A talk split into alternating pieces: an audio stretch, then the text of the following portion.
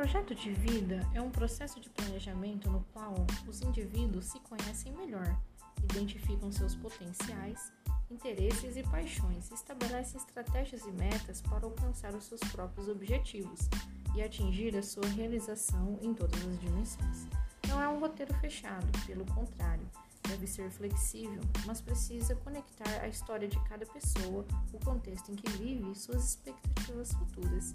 Assim foi o nosso trabalho em projeto de vida no primeiro ano do ensino médio, onde em cada imagem podemos destacar as atividades realizadas pelos estudantes.